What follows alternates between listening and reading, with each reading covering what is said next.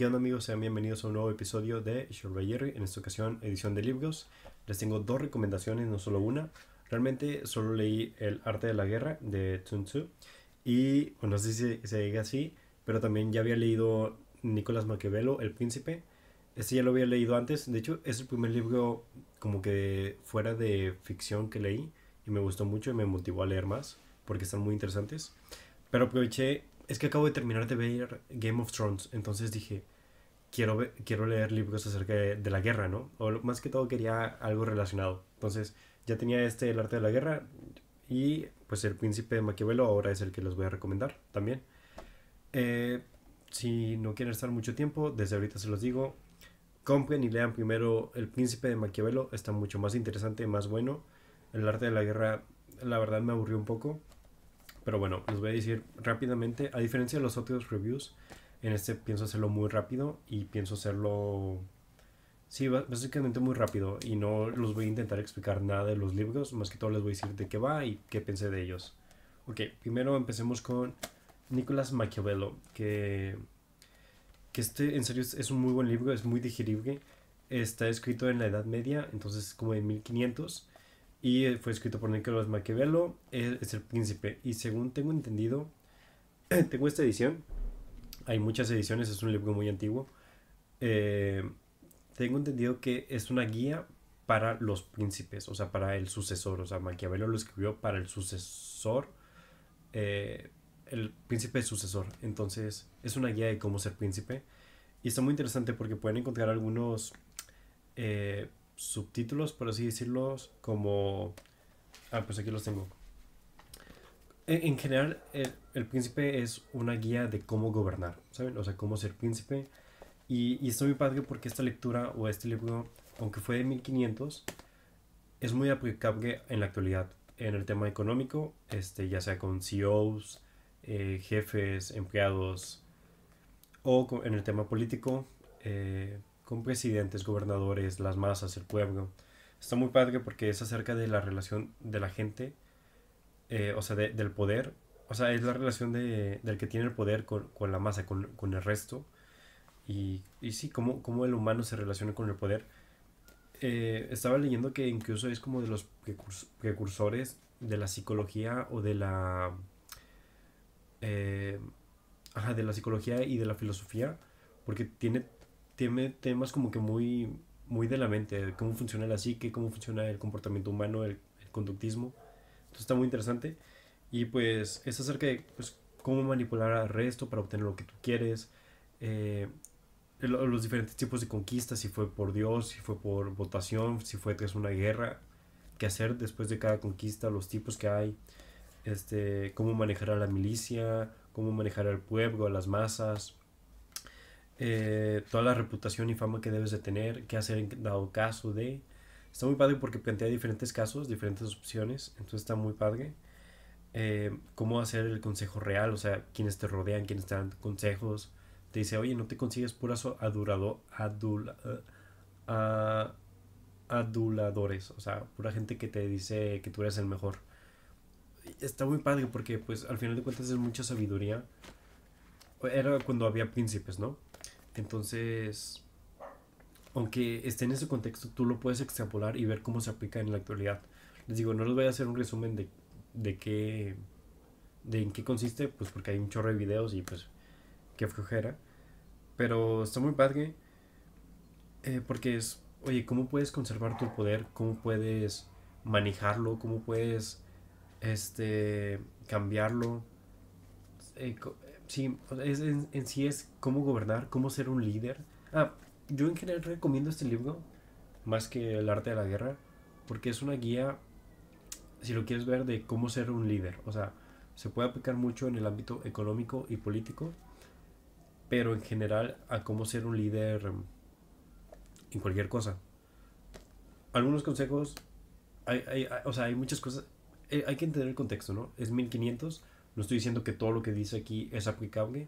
Muchas cosas sí sirven o las puedes... Al menos estás en pensar, ¿sabes? Y luego ya aplicas lo que se tiene en la actualidad y, lo mejoras. Pero sí, bueno, Nicolás Maquiavelo, muy buen libro. Este, muy digerible. Esta versión tiene 120 páginas, estaba muy buena. Y pues aquí hay varias frases famosas. Creo que la más famosa de Maquiavelo es este es mejor ser temido que ser amado. Ahorita eh, es una frase que no sé si ahorita aplica. No, no, no sé. Pero bueno, Nicolás Maquiavelo. lo de seguro está muy barato. O sea, este lo agarré de mi tía Luis. Está muy bueno. Ah, por cierto, estoy vestido como... Es que les digo que acabo de ver Game of Thrones. Entonces eh, estoy como un maestro. Como mestre. No sé cómo se diga. Este, ¿saben? Con su túnica. Que se me la regaló mi tío Mar. Está muy padre. Pero bueno. Eh, ahora sí, el arte de la guerra. Para terminar rápido. Ok, el arte de la guerra es un libro muy viejo. Creo que dice... Es del autor Sun Tzu y dice, vivió hace más de 2000 años. Su libro El arte de la guerra sigue siendo el más célebre tratado de estrategia de todos los tiempos. Y este, a diferencia del príncipe, que es de cómo gobernar, de cómo ser un líder económico o políticamente, este va más acerca de la guerra en sí. Y aunque yo lo estaba intentando, te digo, este lo leí tras ver Game of Thrones y yo quería ver cómo aplicaba, ¿no? O sea, cómo es, porque en, Juego de Tronos hay diferentes guerras y, están muy padres. Está, y yo quería ver como que cuál era la lógica que se tenía, que tenían los, los reyes al decidir ciertas cosas, ¿no? Al, hacer enfrentamientos. Más que todo por eso lo leí, por mera curiosidad.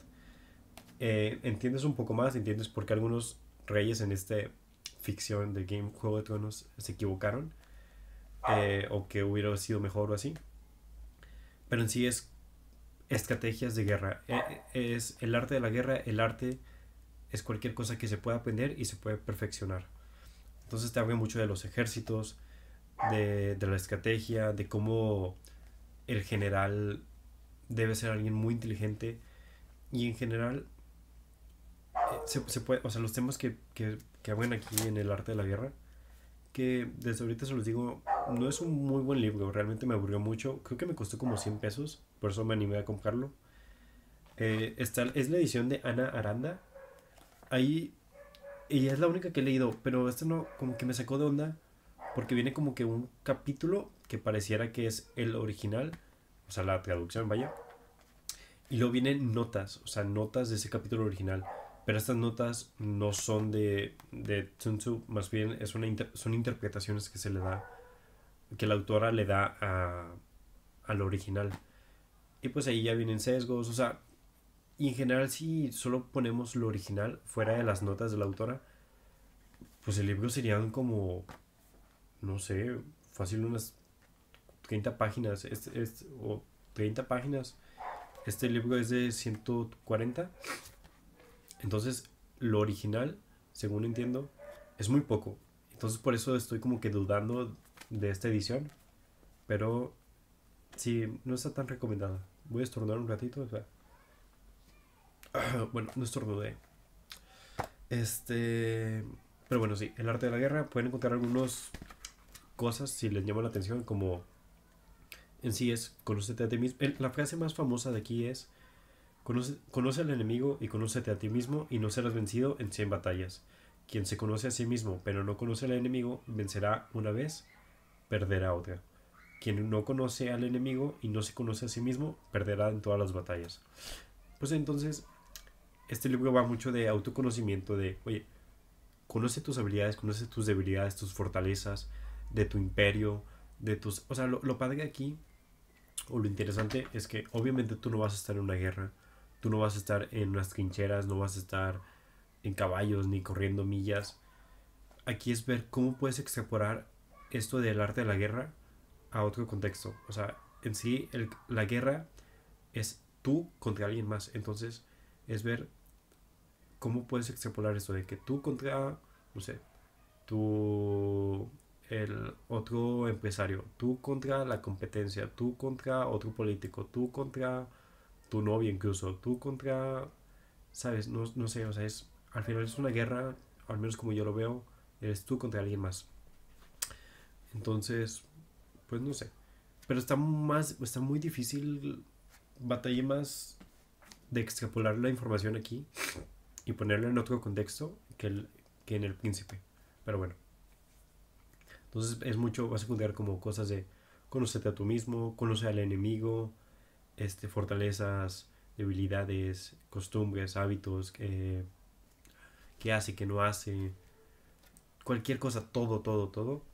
También el terreno de la guerra, el medio en donde se va a desarrollar. Como que, oye, es diferente tener una guerra en el agua que en la tierra, que teniendo una montaña atrás, que teniendo el aire a tu favor o en contra. Entonces, como el terreno, eso sí lo puedes extrapolar fácilmente. Por extrapolar me refiero a... Tienes un conocimiento de aquí, lo extrapolas, o sea, lo, lo sacas y lo intentas aplicar en otro contexto. O sea, el arte de la guerra, voy a extrapolar la información que me viene aquí, que me estaba diciendo cómo eh, unir y vencer con mi ejército, que ya no existen. Bueno, o sea, bueno, no así como se pintan y cómo yo puedo aplicar este conocimiento a la competencia que tengo con mi, los otros CEOs o los otros políticos, ¿sabes? Pero bueno. Eh, también habla mucho de las herramientas que se tienen, utilizarlas sabiamente, eh, disponer de toda la sabiduría disponible, de espías, de del pueblo, de, de cualquier cosa que te pueda servir. En, en, en general hace mucho énfasis en disponer la mayor cantidad de conocimiento y sabiduría que se pueda. Dice que manipules, que creas distracciones, eh, que creas ilusiones para que el otro piense que vas a hacer una cosa, pero realmente vas a hacer otra cosa. Entonces ahí está muy interesante. Al menos a mí me gusta mucho el tema de ilusiones.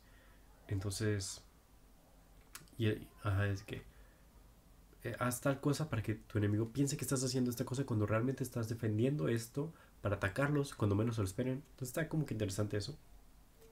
Habla mucho del timing, que el timing es como que el momento perfecto para hacer cierta cosa.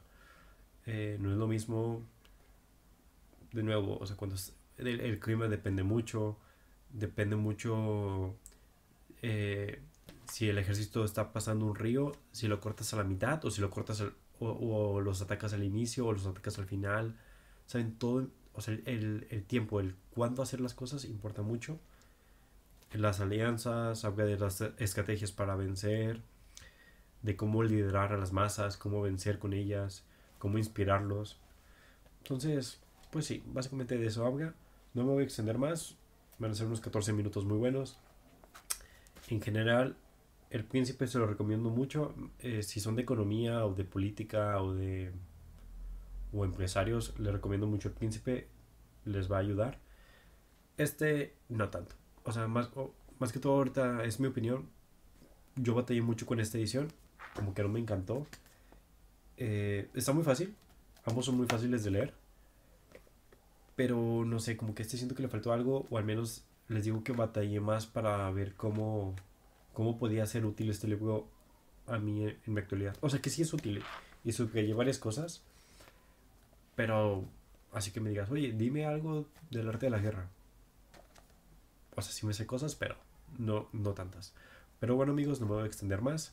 Muchas gracias por escucharme. Chao, chao.